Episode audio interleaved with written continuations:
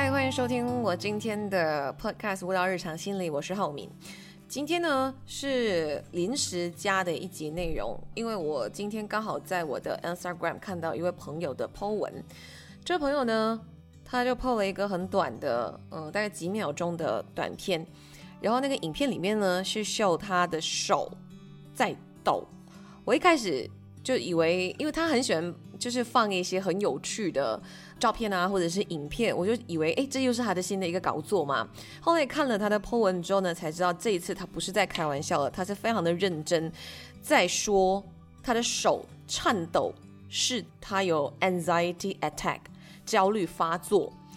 然后他下面就写了他现在这个症状的原因是什么呀？然后他勇于承认这件事情，还有就是也鼓励其他朋友，如果呃现在也在面对焦虑的朋友，就不要害怕去面对他或承认他。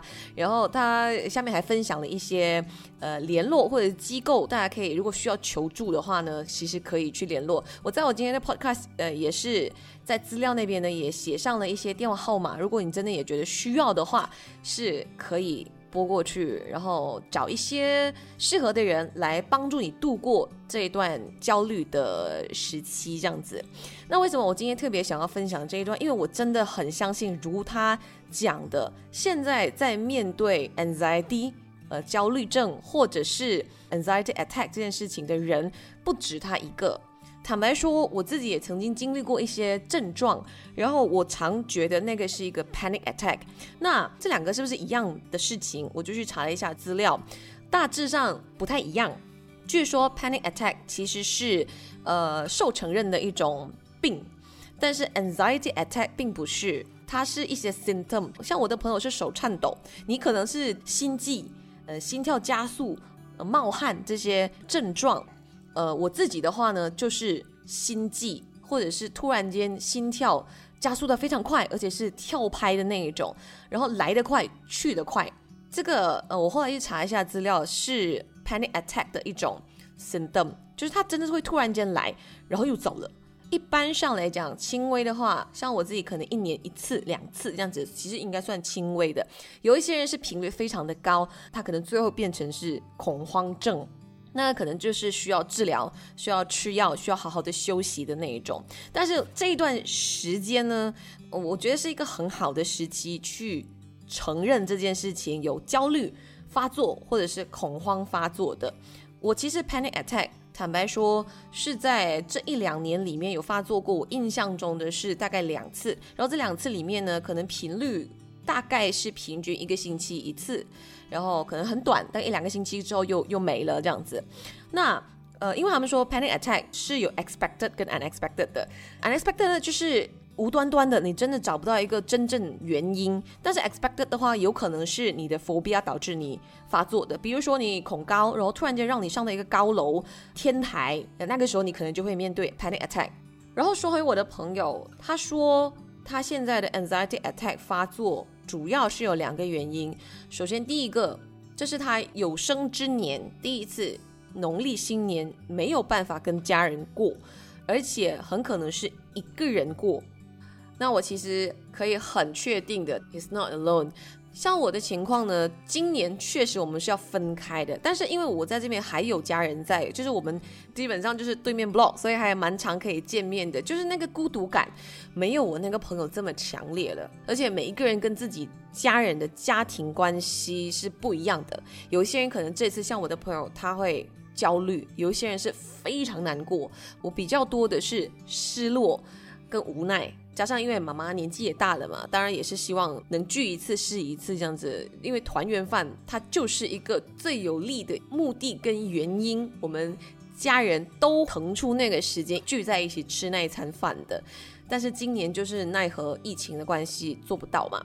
然后第二点，我的朋友他焦虑发作是说，这是他工作以来第一次没有任何确定的工作项目。也就是等于他现在的收入来源，呃，是零，暂时。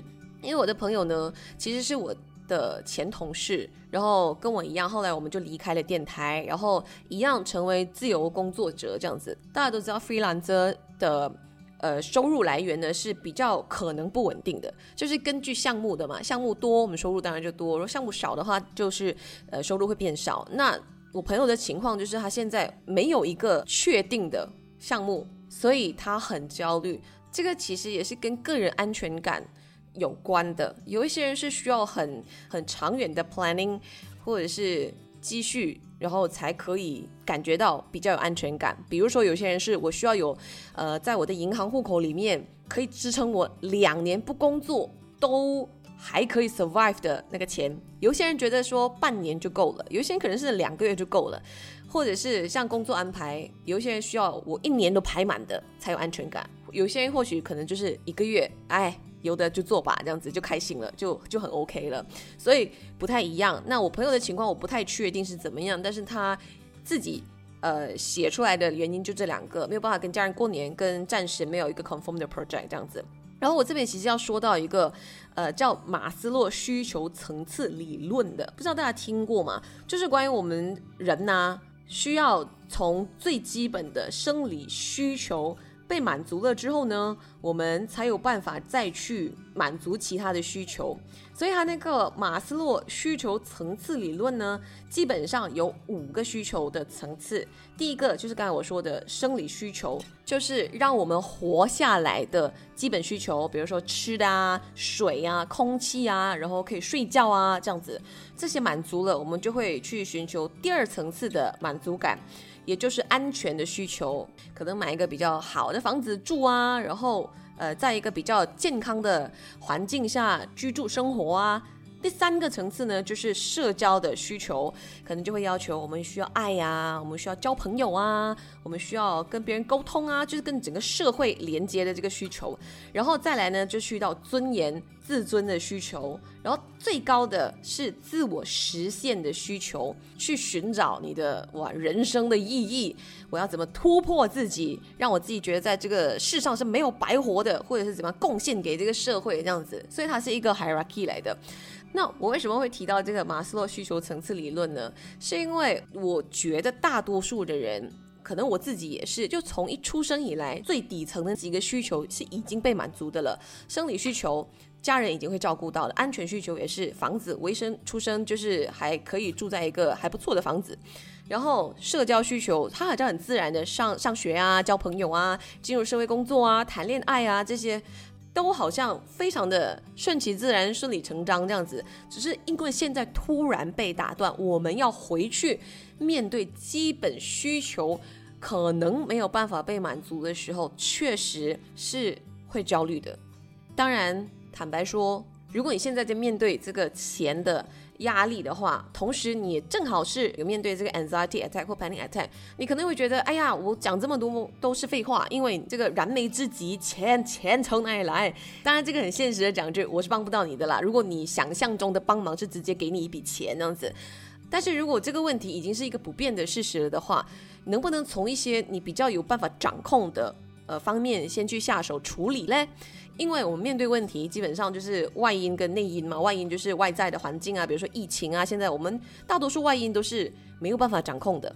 但是内因的话呢，其实是有办法掌控，是有办法去改善的。所以我今天想讲的就是，如果你焦虑这件事情是对你现在当下的情绪造成很大的影响，然后情绪可能造成你的行为上有很大的影响，行为又导致到你可能去得到新的收入的来源又有影响的话，那其实环环相扣的。那可能从焦虑这边先下手，先舒缓的话，是一个方法。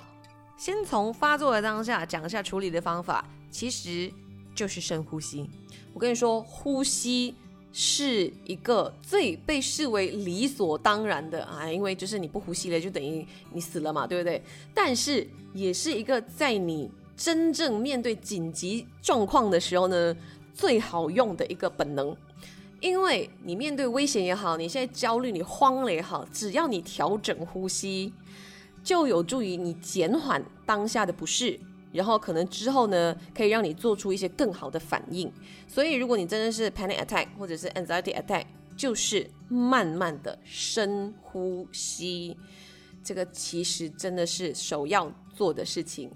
然后第二呢，就是要承认你现在很慌，你现在很焦虑，你现在很怕，你现在很担心。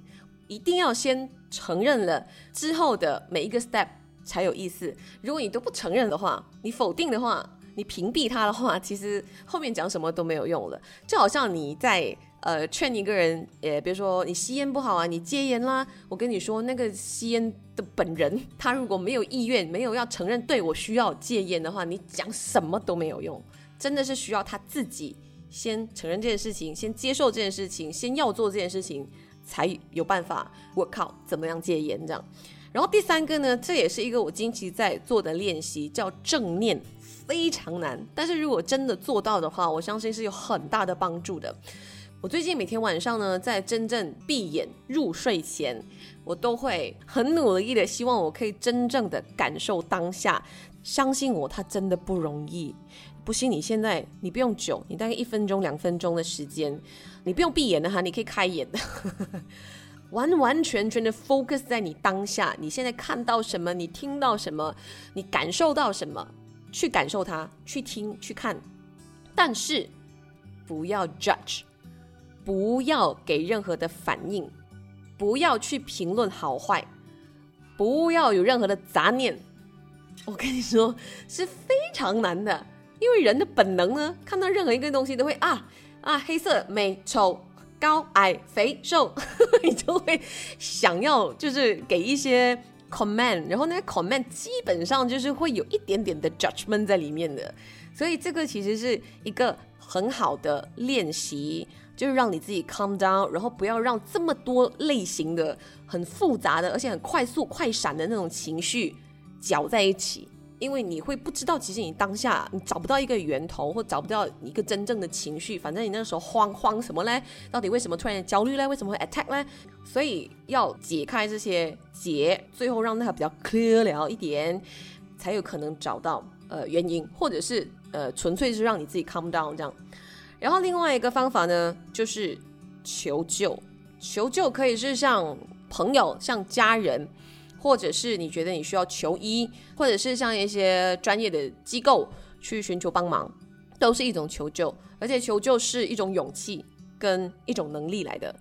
这个要从承认你需要帮忙延伸出来的一个行为反应。我跟你说，求救是真的很好的。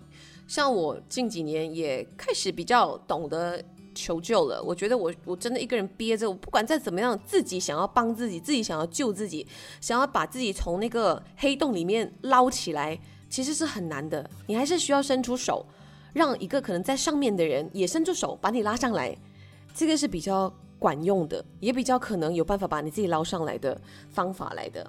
然后还有呢，就是要做一个决定。就是你看清了你现在那个焦虑的情况，打个比方，就是真的现在你的情况非常的不好，你真的是没钱了，然后收入断了什么的。那下一个决定，你下一个 step 要做什么？你是不是在生活上啊，或者在工作上啊，是需要做一些调整跟改变的？那如果另外一个情况就是你只是过度的担忧。你杞人忧天了，其实你的情况并没有这么糟，你的存款还可以够你 survive 个三年，只是 maybe 现在真的是断了你收入来源，但是不至于你现在过不到你现在的生活，但是你就跟着晃了，然后全世界都晃，我也晃一下这样子。那如果真的是这样子的话，呃，想要缓解你的焦虑，可能就是可以去。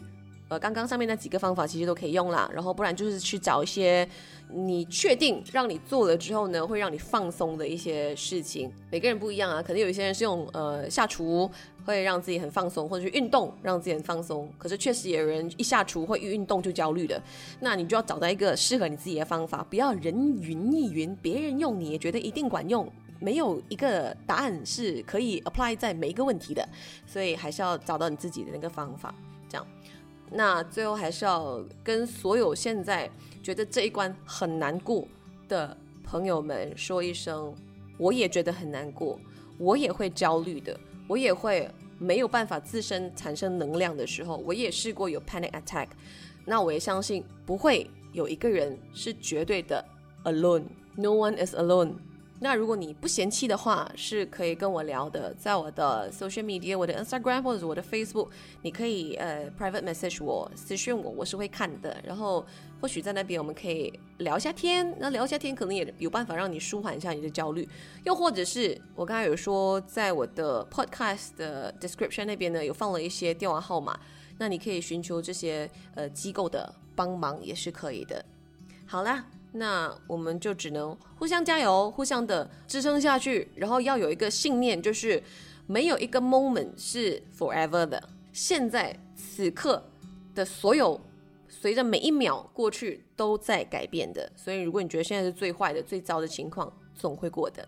我也知道“加油”这两个字其实起不了什么太大的作用，但是我总觉得这两个字是有一定的魔力的。嗯，好啦，所以我的结尾最后还是。这两个字，加油！